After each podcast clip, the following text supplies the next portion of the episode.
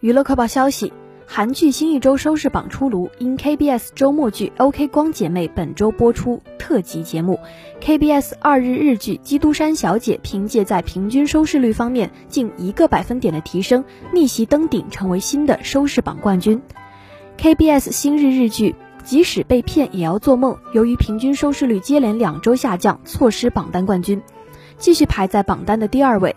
OK 光姐妹特辑节目的上下集分别凭借百分之十二点九和百分之十一点九的平均收视率，占据了本周收视榜的第三位和第五位。